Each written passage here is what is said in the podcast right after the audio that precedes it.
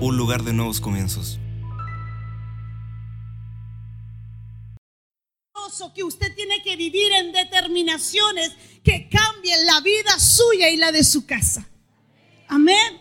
Todos los días es una decisión. Eso no es para algunos. Toda la vida para todos nosotros es una determinación a querer someternos bajo la poderosa mano de nuestro Dios, revelarnos ante ella. Todos los días usted tiene que decidir. Todos los días yo tengo que decidir. ¿Qué voy a hacer? me someto a la mano de Dios o, me revelo ante su poder y su gobierno. Esas dos decisiones tienen consecuencias. Esas dos decisiones van a traer y van a liberar una consecuencia para nosotros. Y yo quiero seguir compartiendo sobre lo que hemos estado hablando. Yo sé que hay muchos intercesores aquí. El Señor en este, en este, en este tiempo, ya desde el año pasado, nos, nos ha eh, activado mucho en la intercesión. Comenzamos, hemos tenido por muchos años nuestra intercesión en la mañana y este año comenzamos el año pasado en la noche. Y, tenemos hijos e hijas llamados a, interceder o, o algunos con el ánimo de crecer. Pero en ese lugar, en esa hora entrenamos, en ese lugar impartimos para poder ser intercesores proféticos, que estemos alineados al corazón del Padre y cuando oremos por nuestra vida, cuando oremos por nuestra familia, cuando oremos por nuestra necesidad, no lo hagamos desde el alma, sino lo, lo vamos a hacer a través del Espíritu que nos guía a toda verdad. Y oramos e intercedemos de acuerdo a lo que el Padre nos está dando a lo que Él quiere hacer y no a lo que yo quiero que suceda. Ahí aprendemos. Y en este tiempo estamos entrando en esta temporada profética. Y el Señor nos ha, nos ha estado estudiando, nos ha hecho estudiar el, el pueblo de Amalek. Y el pueblo de Amalek era un pueblo enemigo de Dios. Era un pueblo que se levantaba constantemente contra el pueblo escogido de Dios. Es un pueblo que se rebelaba, que odiaba, que perseguía, que quería la destrucción de aquellos que habían sido escogidos por Dios, por Dios para ser un pueblo especial, al igual que usted y yo. Pedro en una de sus cartas dice, nosotros somos un pueblo adquirido, real sacerdocio, somos nación santa, pueblo adquirido por Dios. ¿Para qué? Para mostrar lo que su grandeza, su poder. Y, y, Dios cuando escoge, hay un enemigo que se va a levantar contra ti. Hay un enemigo que se va a levantar en contra de tu vida y de tu casa porque no va a querer que la manifestación del propósito se cumpla. No va a querer que tú llegues a ese lugar prometido, a ese lugar de plenitud, a ese lugar de conquista. Él no va a querer y se te va a levantar de todas las formas que necesite para hacerte retroceder. Por eso hoy vamos a ver tres cosas o tres puntos. Hay muchos más, pero vamos a ver los más importantes. En el libro de Éxodo, si usted me acompaña, capítulo 17. Libro de Éxodos, capítulo 17.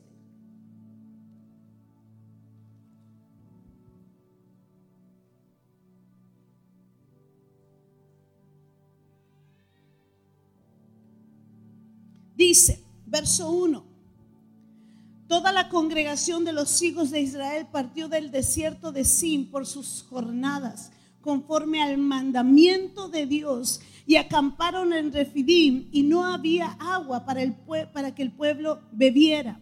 Verso 2. Y disputó el pueblo con Moisés y dijeron, danos agua para que bebamos. Y Moisés le dijo, ¿por qué disputáis conmigo? ¿Por qué tentáis a Yahweh? Verso 3, así pues el pueblo tuvo allí sed por falta de agua y murmuró contra Moisés y dijo, ¿Para qué nos hiciste subir de Egipto para matarnos de sed a nosotros, a nuestros hijos y a nuestros ganados? Y clamó Moisés al Señor diciendo, ¿qué haré con este pueblo? Un poco más y me apedrean. Y el Señor dijo a Moisés, pasa al frente del pueblo y toma contigo de entre los ancianos de Israel y toma también en tu mano la vara con que golpeaste el Nilo y anda. Escuche, vamos a adelantarnos un poquito. Verso 8. Entonces vino Amalek y luchó contra Israel en Refidim. Cuando el pueblo de Israel había salido de Egipto, había salido, si usted bien recuerda, con mano fuerte, con milagros portentosos y poderosos. Dios lo había sacado de una forma sobrenatural al pueblo de Israel, mostrando todo su poder, mostrando toda su autoridad, mostrando todo lo que él era, superior a todo Dios que tenía Egipto. Y Dios literalmente brilló, se lució como el único verdadero Dios que tiene el poder para rescatar a su pueblo con mano fuerte. Y dice que Él los saca, no los saca pobres, los saca enriquecidos, los saca con, con oro, con plata, bendice. Porque cuando el Padre te saca de esclavitud, te saca para bendición. Siempre va a ser para bendición. ¿Cuántos dicen amén?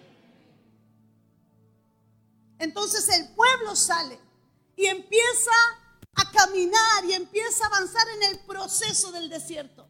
Y llega a un lugar llamado Refidim, que, que, representa o significa lugar de reposo, lugar de descanso. En ese lugar el pueblo se debilitó.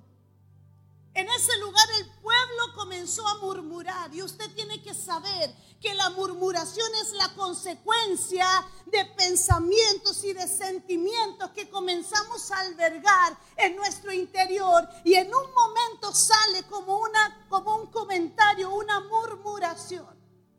Y Dios aborrece la murmuración.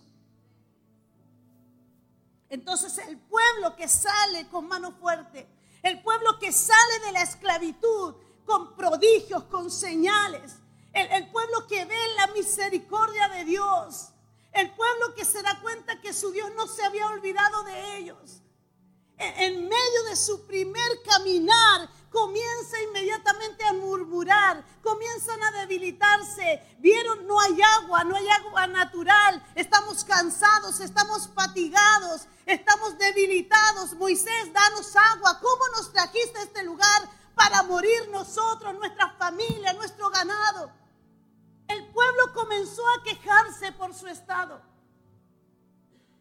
No tuvo el corazón de decir, si Dios nos sacó con mano fuerte y poderosa, Dios va a poder sostenernos en medio del desierto.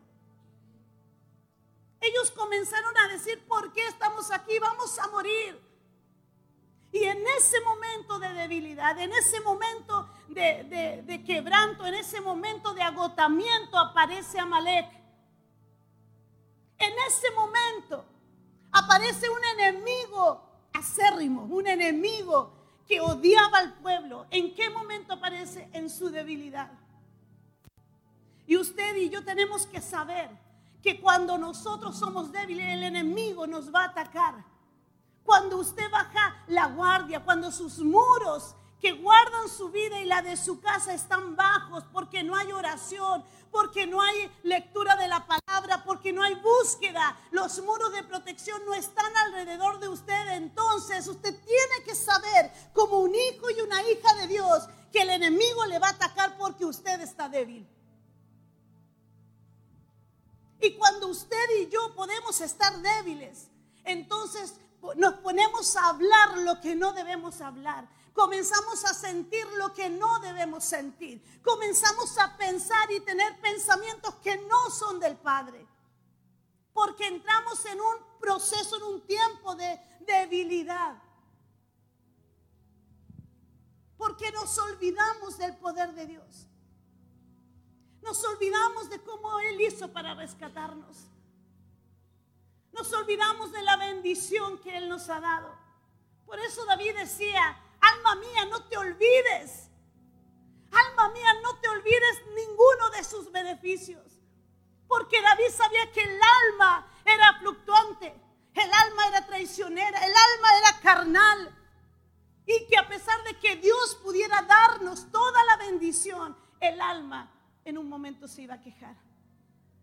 Y David decía, no te olvides, no te olvides de ninguno de los beneficios. ¿Cuándo yo no debo olvidarme? En los momentos de debilidad, en los momentos de cansancio, en los momentos donde te sientes débil espiritualmente.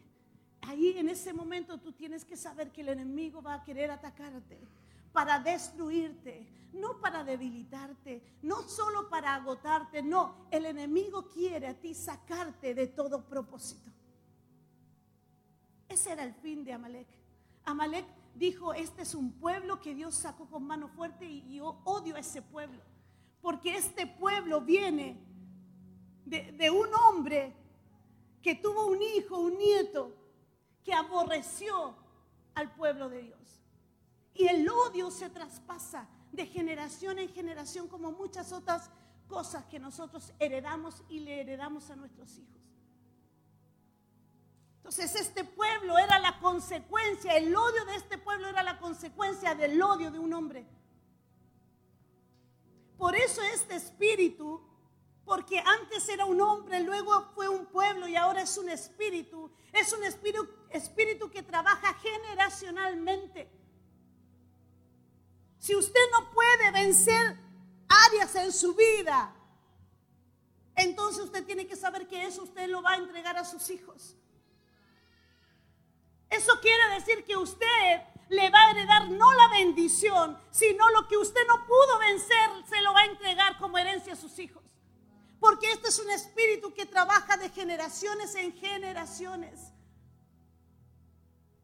Por eso es tan importante ser un pueblo que entendamos y, podamos decir, Padre, hay cosas que no puedo vencer en mi vida, hay cosas que no puedo tratar, hay cosas que me vencen, hay cosas donde yo me siento débil, pero yo sé que en ti yo voy a poder tener victoria en todo aquello que me proponga.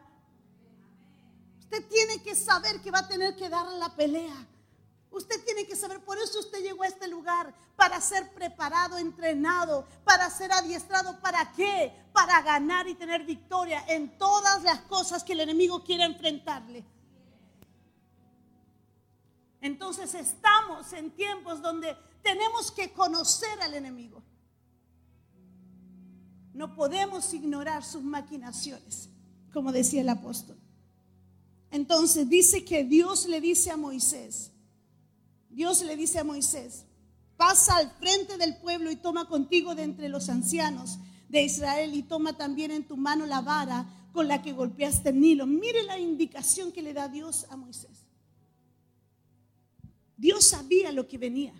Dios sabía que Amalek se le iba a levantar. Es que Dios sabe cuando viene una prueba a tu vida y a mi vida.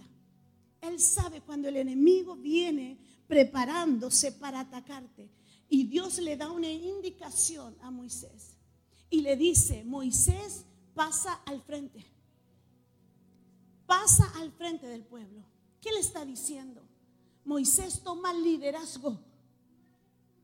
Moisés toma la posición. Toma tu lugar. No en la retaguardia, no en la cola. Toma tu lugar en la cabeza. Toma tu lugar por delante. Y Dios le dice y le añade, y toma la vara. ¿Qué le está diciendo? Toma autoridad frente a lo que se va a venir. Toma liderazgo y toma autoridad. Toma liderazgo en medio de la circunstancia que tú estás viviendo y toma autoridad para confrontar y enfrentar a las tinieblas. Toma autoridad en tu casa en medio del caos, de la confusión, del dolor pero tienes que tomar autoridad para confrontar a tus enemigos. Es, es, lo que el Padre le decía a Moisés. Toma liderazgo, párate delante, párate enfrente, no te escondas, no huyas del conflicto, no, no te arranques del problema. Hay, hay algunos, hay algunas personas que tienden a hacerle el quite al problema. Ah, yo no quiero saber nada. Ah, a mí no me digan. Ah, resuélvanlo ustedes. Ah, yo, yo no sé. Párate enfrente. Eres un hijo de Dios. Eres una hija de Dios. Párate enfrente. Párate en liderazgo, en el liderazgo que nos da el Señor. Párate en esa autoridad. Y aunque no te guste la circunstancia que estás viviendo, aunque no te guste la situación que estás enfrentando, párate con autoridad. Porque Amalek se va a presentar para destruirte. En ese momento usted conoce la historia. Moisés le dice a Josué, busca hombres y anda a pelear. Y Josué peleó y dice que Moisés se va al monte y en la medida que Moisés tenía sus manos en alto, eh, Israel prevalecía. Pero dice la palabra que Josué debilitó a Amalek. No lo exterminó porque Amalek es un espíritu muy poderoso que se resiste a todo lo de Dios. Por eso usted a veces va a, va a encontrar luchas aún en su propia casa. Por eso a veces usted va, va, a sentir que usted está siendo muy bendecido, muy bendecida. Y llega a su casa o lo comparte con alguien y la gente le va a decir cualquier cosa que, que usted menos esperaba que le dijera. Porque Amalek aborrece todo lo que es de Dios. Entonces usted tiene que decir, Padre, ayúdame a identificar porque cuando usted se, de, se, determina a seguir y usted dice, sí, ahora yo me consagro, ahora yo me entrego, no, ahora voy a servir al Señor, usted tiene que saber que se le van a presentar una y mil cosas para que usted no lo haga. ¿Sí o no? ¿Cuántos han experimentado eso? Y siempre es algo que te impide servir. Siempre hay algo que te impide que manifiestes el propósito de Dios. Siempre va a haber una excusa, siempre va a haber un motivo que humanamente es razonable, pero en el reino no tiene poder ni fundamento, ni sustento. Porque cuando te determinas a avanzar al destino, a la tierra que el Padre te prometió, el enemigo se te va a levantar para que no avances. Y eso es lo que hace Amalek. Otra cosa que hace Amalek Vamos a ir al libro de jueces. Libro de jueces, capítulo 6.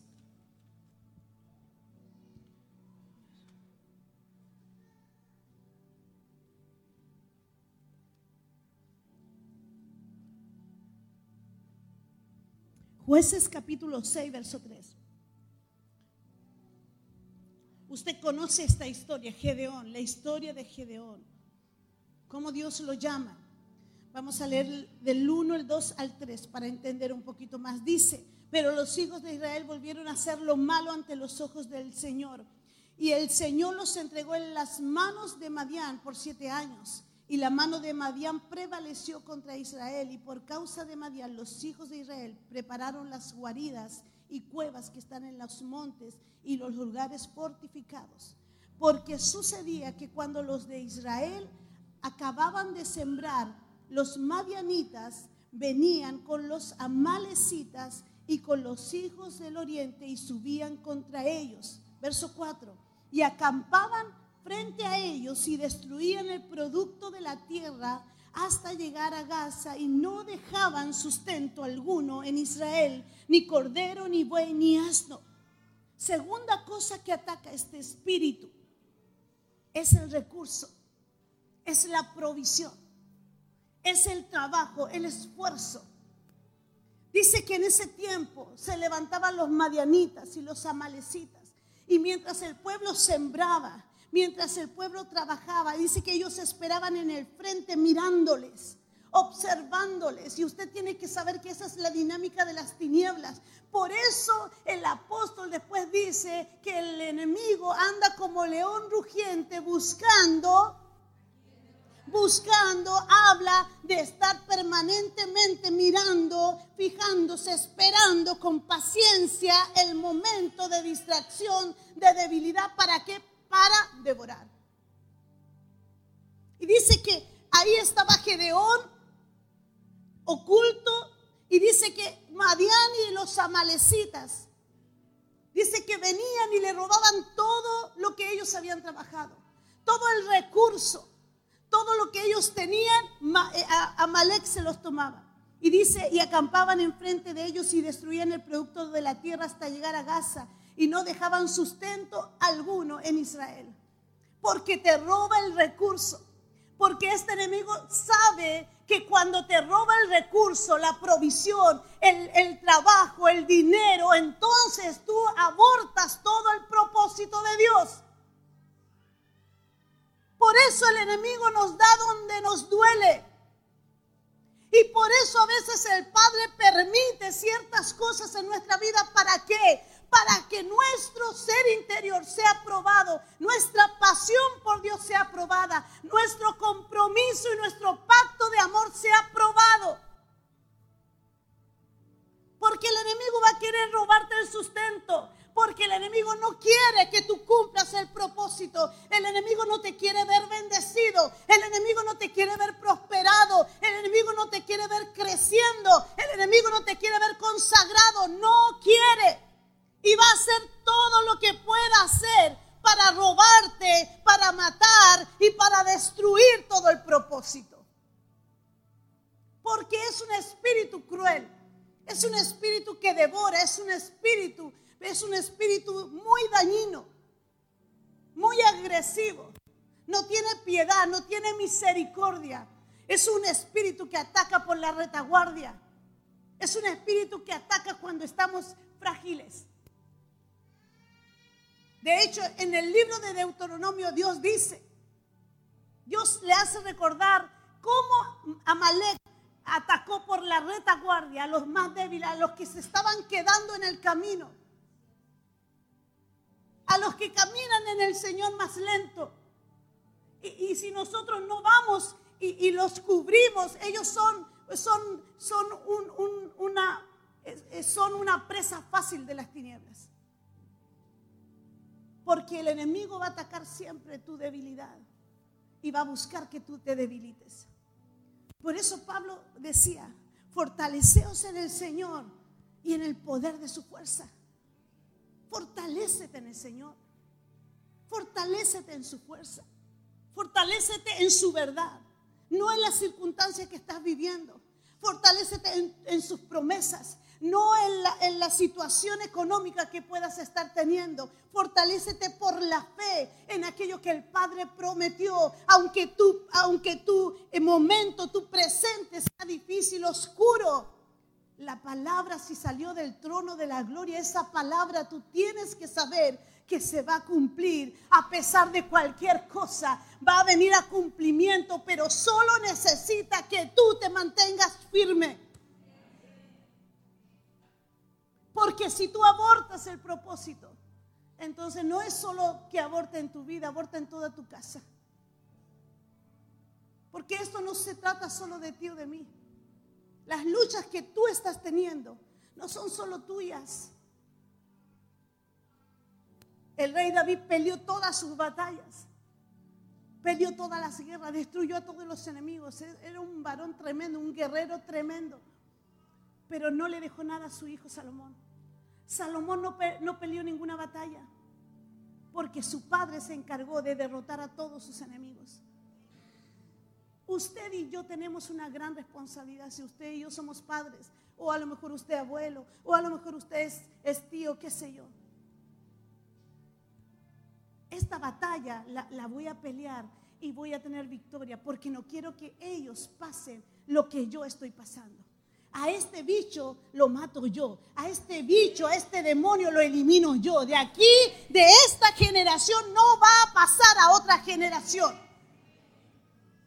Pero eso es una determinación que se mantiene en el momento más difícil de tu vida.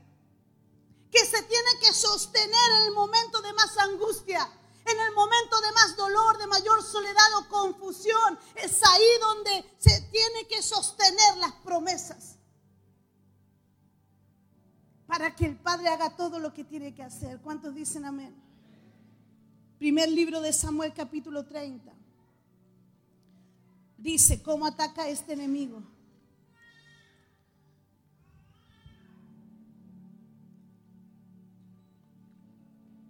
Ataca cuando estás débil.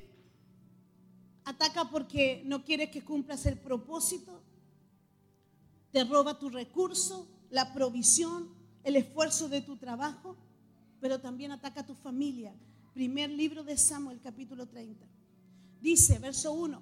Y al tercer día, cuando David y sus hombres llegaron a Ciclag, aconteció que los amalecitas habían hecho una incursión en el Negev contra Ciclag y habían asolado y prendido fuego a Ciclag. También habían tomado cautivas a las mujeres y a todos los que estaban allí, grandes y pequeños, pero a nadie habían matado, sino que se los habían llevado al proseguir su camino. Cuando David y sus hombres llegaron a la ciudad, he aquí estaba quemada a fuego y sus mujeres y sus hijos e hijas habían sido llevados cautivos. Porque el, pueblo, de Amalek, que ahora es un espíritu, va a querer tomar tu casa. Mire lo que hizo este pueblo. Mientras David estaba batallando, peleando batallas, este enemigo estaba tomando por asalto a la familia. De todos esos guerreros, incluyendo la familia del el rey David. Porque es un enemigo cruel que no quiere que tú puedas permanecer ni cumplir el propósito de Dios.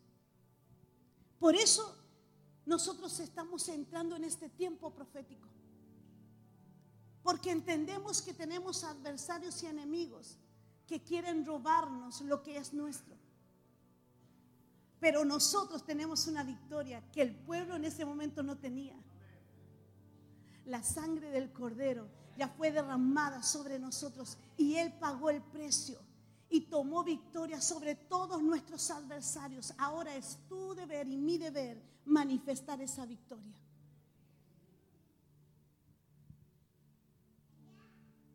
Si el pueblo le costó tanto, si el pueblo tuvo que enfrentar tantas veces a sus enemigos, tantas veces que le costó murmuraciones, quejas, pecados, desobediencia, aún así Dios le amaba, le perdonaba, ¿cuánto más no va a ser con nosotros? Pero en este tiempo hay una mayor demanda de parte de nosotros. Hay una mayor demanda porque en ese tiempo el pueblo no tenía el Espíritu de Dios. Usted y yo lo tenemos. En ese tiempo el pueblo no tenía acceso directo. Usted y yo lo tenemos.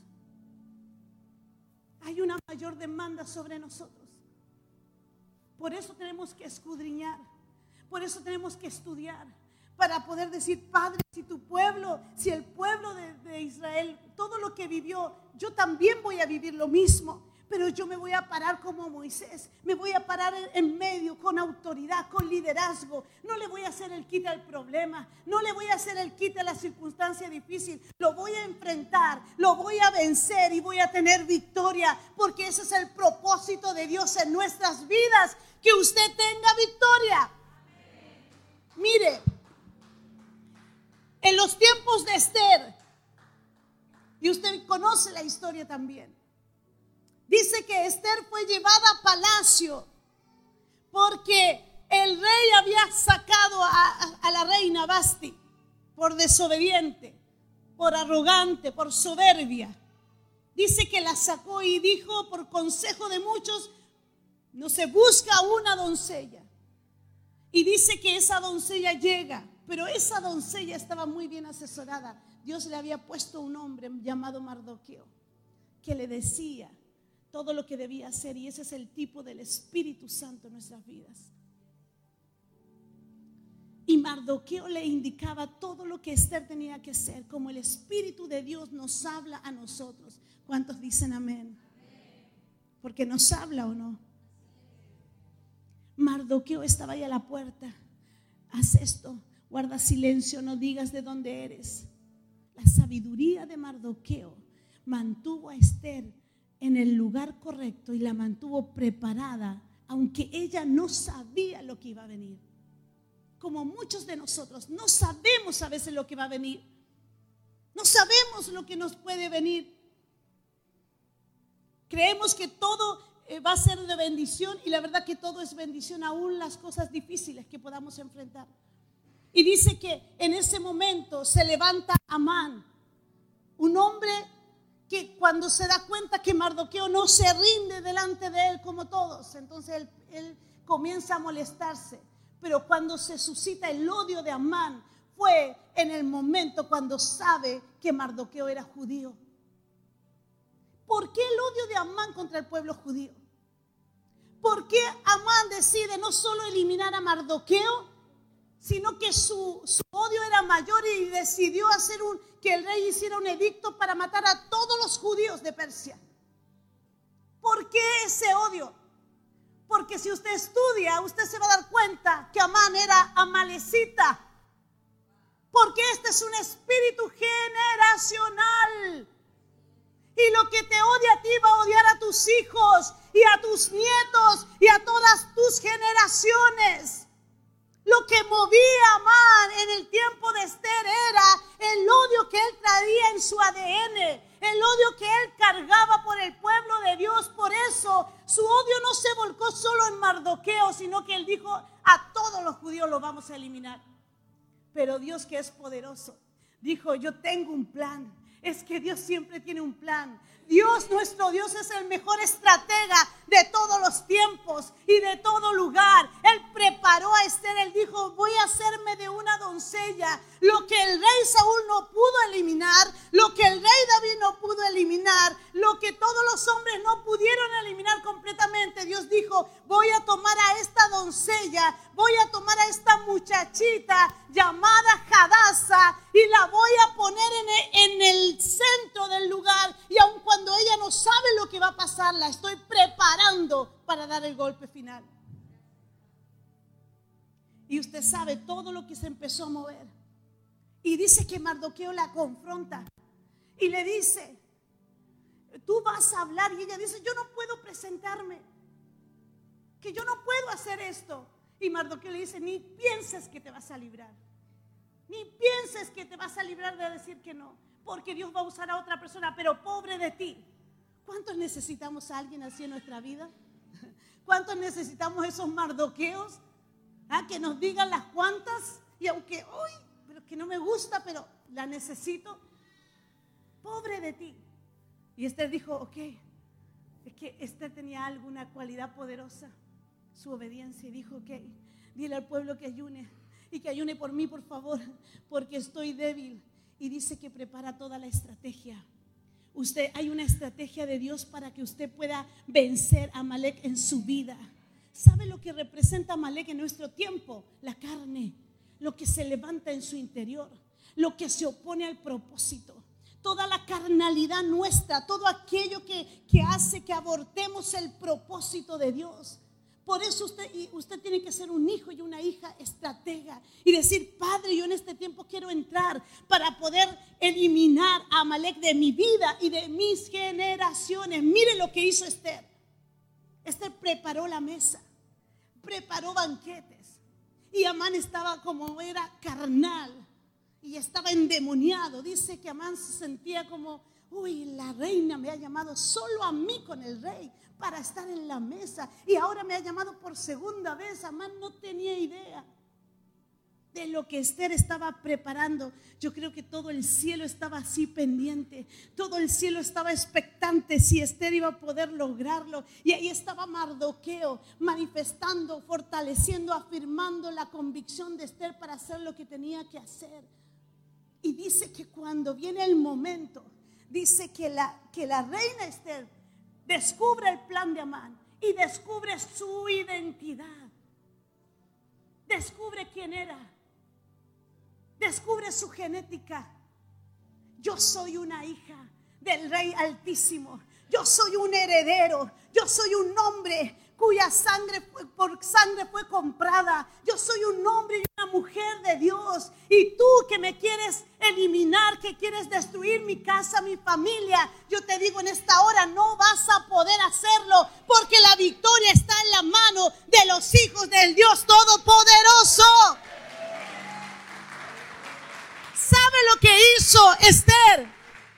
Fue tan glorioso. Yo creo que la revelación del cielo bajó.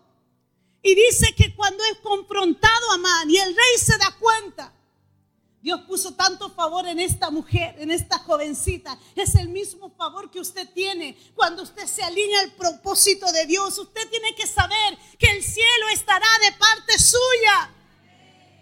Y dice que ella lo confronta y dice que inmediatamente se manda a destruir y a matar a Amán. Pero fíjese bien en la historia, lo que estamos leyendo en nosotros el libro de Esther.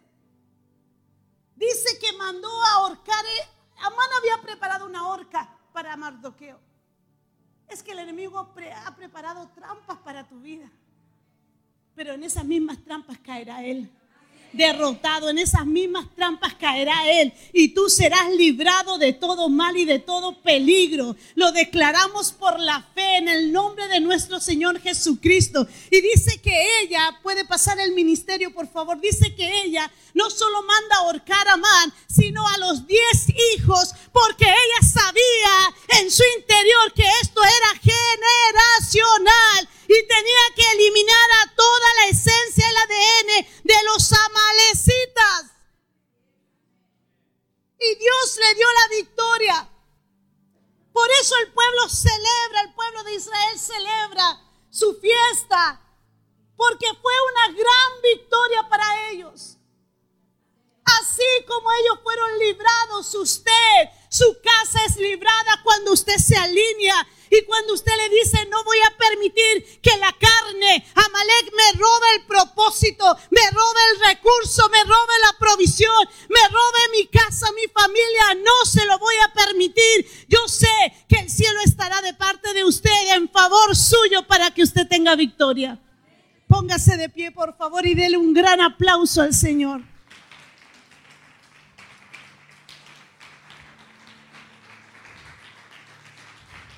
Levante su mano, por favor, y dígale, Padre,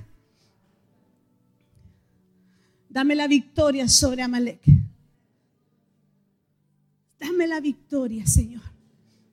Alineo mi corazón. Vamos, dígale con sus palabras, alineo mi corazón a este tiempo poderoso. Estamos en tiempos para entrar proféticamente. Dígale, yo entro, Padre, yo entro por la fe a este tiempo de victoria, este tiempo, a este tiempo de triunfo. Ahora, Padre, entramos, no solo nosotros, entramos con nuestros hijos, entramos por la fe con nuestros nietos y bisnietos, aunque no los vemos ahora. Entramos por la fe en nuestras generaciones para decir que, no, que tú tienes la victoria y tú nos darás la victoria. Amalek muere en este tiempo. La oposición va a morir en este tiempo. Y todo ciclo en tu vida que no has podido vencer, en este tiempo se puede hacer. En este tiempo el Padre nos da la victoria. En este tiempo el Padre te da la estrategia para poder tener victoria y alcanzar el propósito. ¿Cuántos dicen amén? Padre, en el nombre de Jesús te damos gloria a ti y las gracias a ti. Porque tú nos revelas tus tiempos perfectos. Porque tú nos das, Señor, la fortaleza que necesitamos. No hay nadie como tú, Señor. Y en esta hora te pedimos que lo que sucedió en tiempo de Esther se vuelva a repetir en nuestros hogares ahora. Se vuelva a repetir ahora. Esa victoria, ese poder, ese triunfo. Ahora, Padre, declaramos que nuestros enemigos son avergonzados y confundidos. Nuestros enemigos son confundidos. Vamos, decláralo. Sus, tus enemigos son confundidos. Tú tendrás victoria sobre Amalek. Tú tendrás victoria sobre tus adversarios. La sangre del cordero está en nuestro favor y nos guarda y nos protege. Lo declaramos en el nombre de Jesús y decimos un fuerte amén. Amén. Gracias Señor.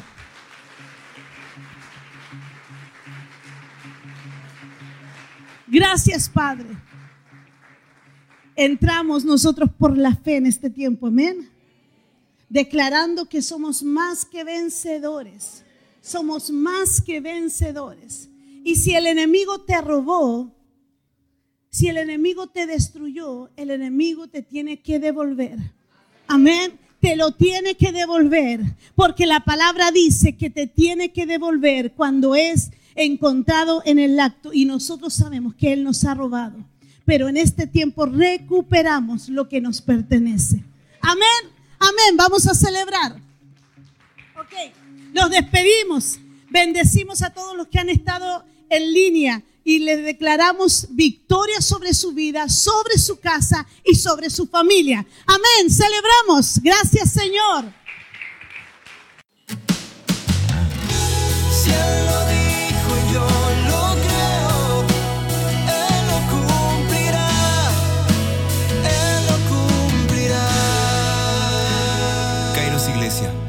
Lugar de nuevos comienzos.